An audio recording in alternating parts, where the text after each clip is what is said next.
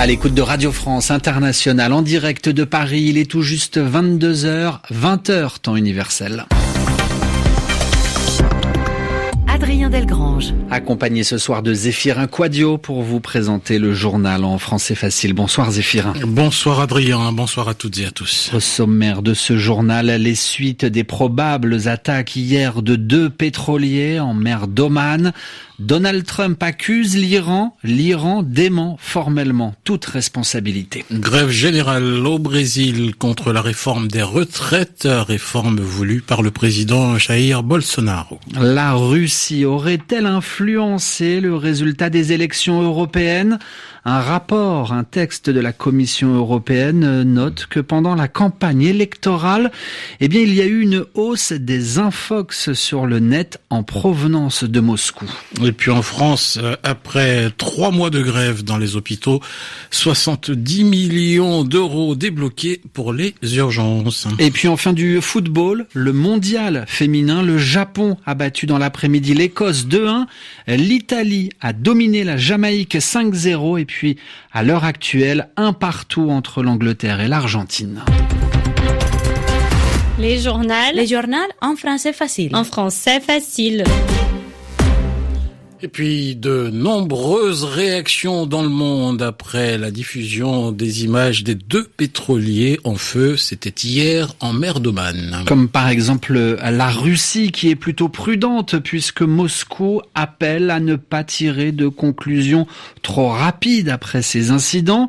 Le secrétaire général des Nations Unies, Antonio Guterres, lui demande une enquête, une enquête indépendante pour déterminer les responsabilités de cette attaque Quant à Donald Trump, le président américain, il accuse directement l'Iran d'être à l'origine des attaques de ces deux pétroliers.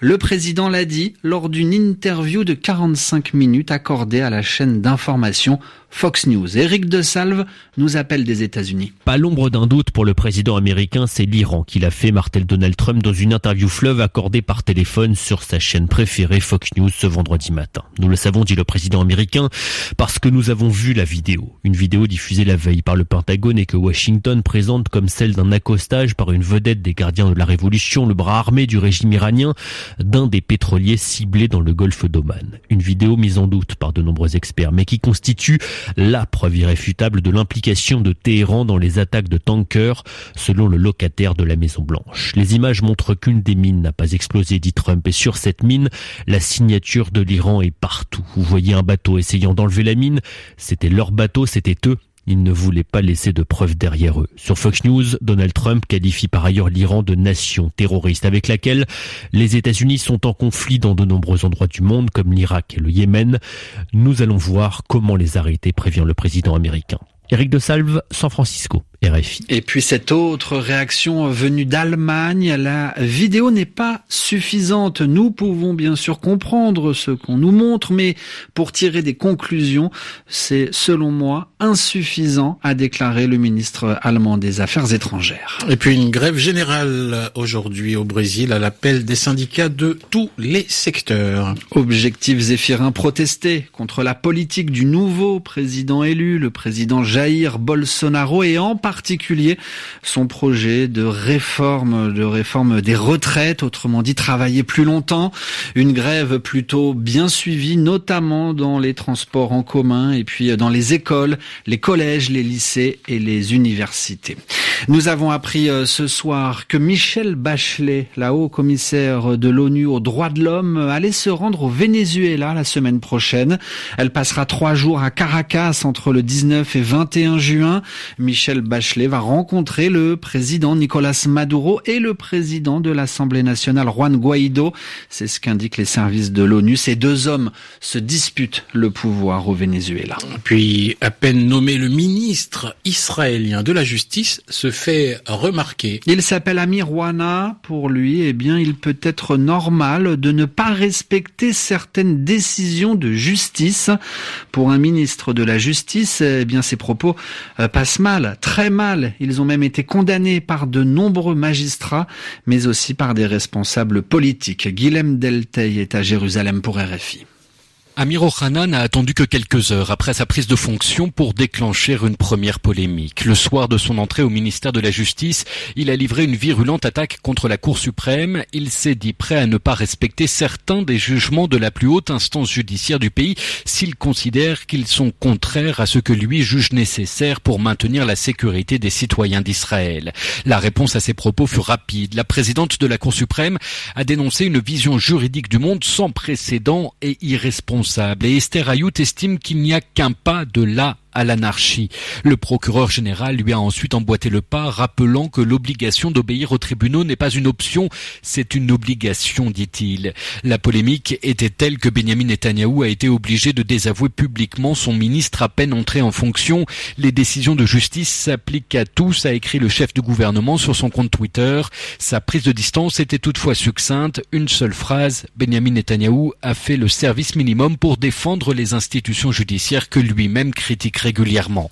Guillaume Deltay, Jérusalem, RFI. Et près de deux mois après des attentats meurtriers au Sri Lanka, des attentats qui ont causé la mort d'au moins 258 personnes, Interpol annonce l'arrestation de l'un des responsables présumés de ces attaques. Et c'est un Sri Lankais. Il est âgé de 29 ans. Cet homme a été interpellé en Arabie Saoudite. Il était à Jeddah, arrêté à la suite de la diffusion par Interpol, cette organisation internationale de coopération policière son portrait. L'homme va donc euh, être extradé, renvoyé euh, dans son pays et ce, dans les prochains jours. Les journaux. Les journaux en français facile. En français facile. La suite du journal en français facile avec une question pour vous, Adrien. La Russie aurait-elle influencé l'opinion pendant les dernières élections européennes? Eh bien, c'est ce que pense savoir la Commission européenne qui aujourd'hui a délivré un bilan des infox. Les infox, ces fausses informations données durant la campagne électorale. Alors, selon ce rapport de l'UE, Zéphirin, eh bien, on estime que même si on ne parle pas réellement de manipulation massive de l'opinion, il y a eu quand même un flux continu de fausses informations sur Internet en provenance de Russie. Explication à Bruxelles pour RFI, Pierre Benazé. L'incendie de Notre-Dame est dû à des réfugiés, Georges Soros orchestre la chute du chancelier Sébastien Kurz, un million de Lettons boycottent les élections européennes, les services secrets allemands et espagnols s'attaquent à l'extrême droite autrichienne, on pourrait continuer encore longtemps, ce n'est qu'un minuscule florilège des infox que l'Union européenne a relevé durant les mois précédant les élections. Il y en a pour 574 pages sur le site EUVS 10 Info. La Commission européenne estime que le nombre de cas de désinformation liés à des acteurs malveillants localisés en Russie a doublé depuis janvier. Même s'il y a eu une activité continue et soutenue de fausses nouvelles de sources russes, la Commission se félicite de ce que la surveillance renforcée a permis de contrecarrer de nombreuses infox et d'empêcher un Big Bang de la désinformation. Mais si l'on en croit les fameux acteurs malveillants, les commissaires européens se sont fatigués pour rien, puisque, je cite, les États-Unis dictent la politique de l'Union européenne, ou bien, encore mieux, le Parlement européen est un antre de la corruption, voter ne sert à rien. Pierre Benazet, Bruxelles, RFI. Il est 22h08 minutes ici à Paris, le journal en français facile avec dans l'actualité française maintenant le gouvernement qui débloque 70 millions d'euros pour tenter de calmer la colère des Après trois mois de grève dans la plupart des services d'urgence du pays, à l'issue d'une réunion ce matin avec les représentants du secteur, la ministre de la Santé, Agnès Buzyn, a annoncé cette enveloppe, 70 millions d'euros de mesures dites immédiates. Alors voici la répartition, 55 millions pour des primes, des primes de 100 euros net mensuels versées le 1er juillet à tous les professionnels des services des urgences hors médecins et s'y ajoute une autre enveloppe, une enveloppe de 15 millions d'euros. Celle-ci est censée eh bien permettre aux services d'urgence dits en tension de renforcer ses effectifs pendant la période estivale et de maintenir ainsi un maximum de lits ouverts. C'est la fin de ce journal en français facile réalisé par Claude Battista. Merci également Zéphirin Quadio. Je vous dis à demain. À demain, Adrien. C'était un plaisir. Merci à vous de nous avoir écoutés.